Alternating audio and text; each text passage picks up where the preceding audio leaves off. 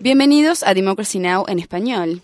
democracynow.org, el informativo de Guerra y Paz, con Amy Goodman. Esta es la información más destacada de la semana. México ha sufrido una de las peores atrocidades de su prolongada guerra contra el narcotráfico con el descubrimiento de por lo menos 49 cuerpos mutilados cerca de la norteña ciudad de Monterrey. La policía mexicana dice que los restos de las víctimas estaban dentro de bolsas que fueron arrojadas en una autopista. Se cree que las muertes se enmarcan en una serie de asesinatos de bandas de narcotráfico en todo México.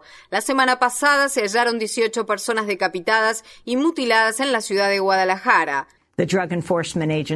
La Administración de Control de Drogas de Estados Unidos, DEA por su sigla en inglés, confirmó que agentes suyos estaban a bordo de un helicóptero estadounidense junto con policías hondureños cuando se disparó de muerte a cuatro personas que estaban en un bote. Se informó que dos de las víctimas eran mujeres embarazadas. Los funcionarios de ambos países afirman que los oficiales hondureños dispararon luego de que el helicóptero recibiera disparos. Se sospechaba que las víctimas llevaban drogas, pero funcionarios locales afirmaron que eran pescadores inocentes. El miércoles, manifestantes hondureños en la región de la costa de Mosquitos reaccionaron a la matanza mediante la quema de oficinas del gobierno y exigieron la salida de los funcionarios estadounidenses. En Chile, una multitud de alrededor de 100.000 personas marchó por las calles de Santiago el miércoles en apoyo a las demandas de los estudiantes del país. Fue la segunda gran protesta estudiantil del año tras meses de manifestaciones en 2011 en contra de la deuda estudiantil y de la privatización de la educación. El presidente de la Federación de Estudiantes de la Universidad de Chile, Gabriel Boric, dijo que el movimiento estudiantil chileno resiste en su lucha. Gabriel Boric declaró.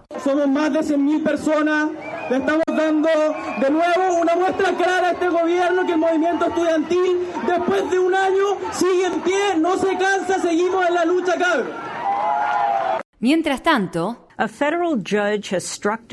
una jueza federal anuló parte de una controvertida ley que permite al gobierno detener a cualquier persona, incluso a ciudadanos estadounidenses, en cualquier parte del mundo por tiempo indeterminado, sin acusación ni juicio, si se considera que es sospechosa de terrorismo. La jueza Catherine Forrest, del Distrito Sur de Nueva York, anuló la disposición de la ley que permite la detención por tiempo indeterminado porque, según afirmó, viola la primera y la quinta enmienda. Forrest rechazó el argumento del gobierno de Barack Obama de que la ND DAA simplemente reafirmaba una ley ya existente que reconoce el hecho de las Fuerzas Armadas de desempeñar ciertas tareas de rutina.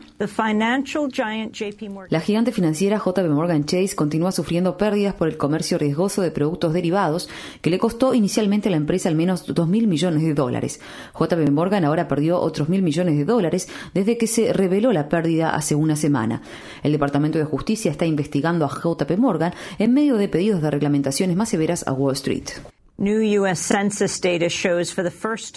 Nuevos datos del censo de Estados Unidos indican por primera vez en la historia del país que los nacimientos de niños blancos ya no son la mayoría.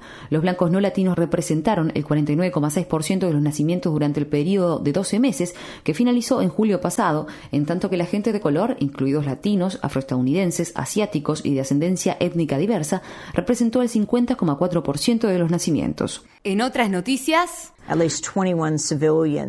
se informó que al menos 21 civiles murieron en el último ataque violento en Siria. Activistas locales afirman que las fuerzas sirias le dispararon a las víctimas en una procesión fúnebre en la provincia de Idlib. Un convoy de monitores de la ONU también fue atacado. Un portavoz de las Naciones Unidas exhortó al gobierno sirio a que aceptara los esfuerzos internacionales de llevar ayuda a los sirios que la necesitan. Y por último,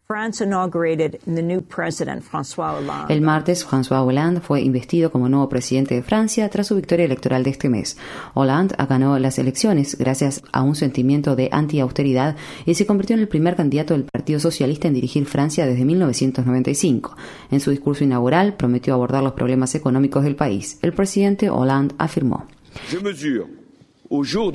Incluso hoy estoy evaluando el peso de las obligaciones que enfrenta nuestro país, endeudamiento considerable, crecimiento débil, desempleo elevado, competitividad dañada y una Europa que está luchando por recuperarse de la crisis económica. Pero en este mismo momento declaro que no hay nada predestinado. A partir de ahora, una voluntad colectiva y unánime, una dirección clara y fija.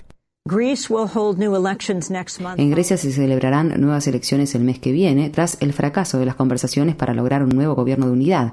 La coalición radical de izquierda de Grecia, que recientemente quedara en segundo lugar, se rehusó a unirse a los partidos de centro izquierda en el respaldo a las medidas de austeridad requeridas para un rescate financiero internacional.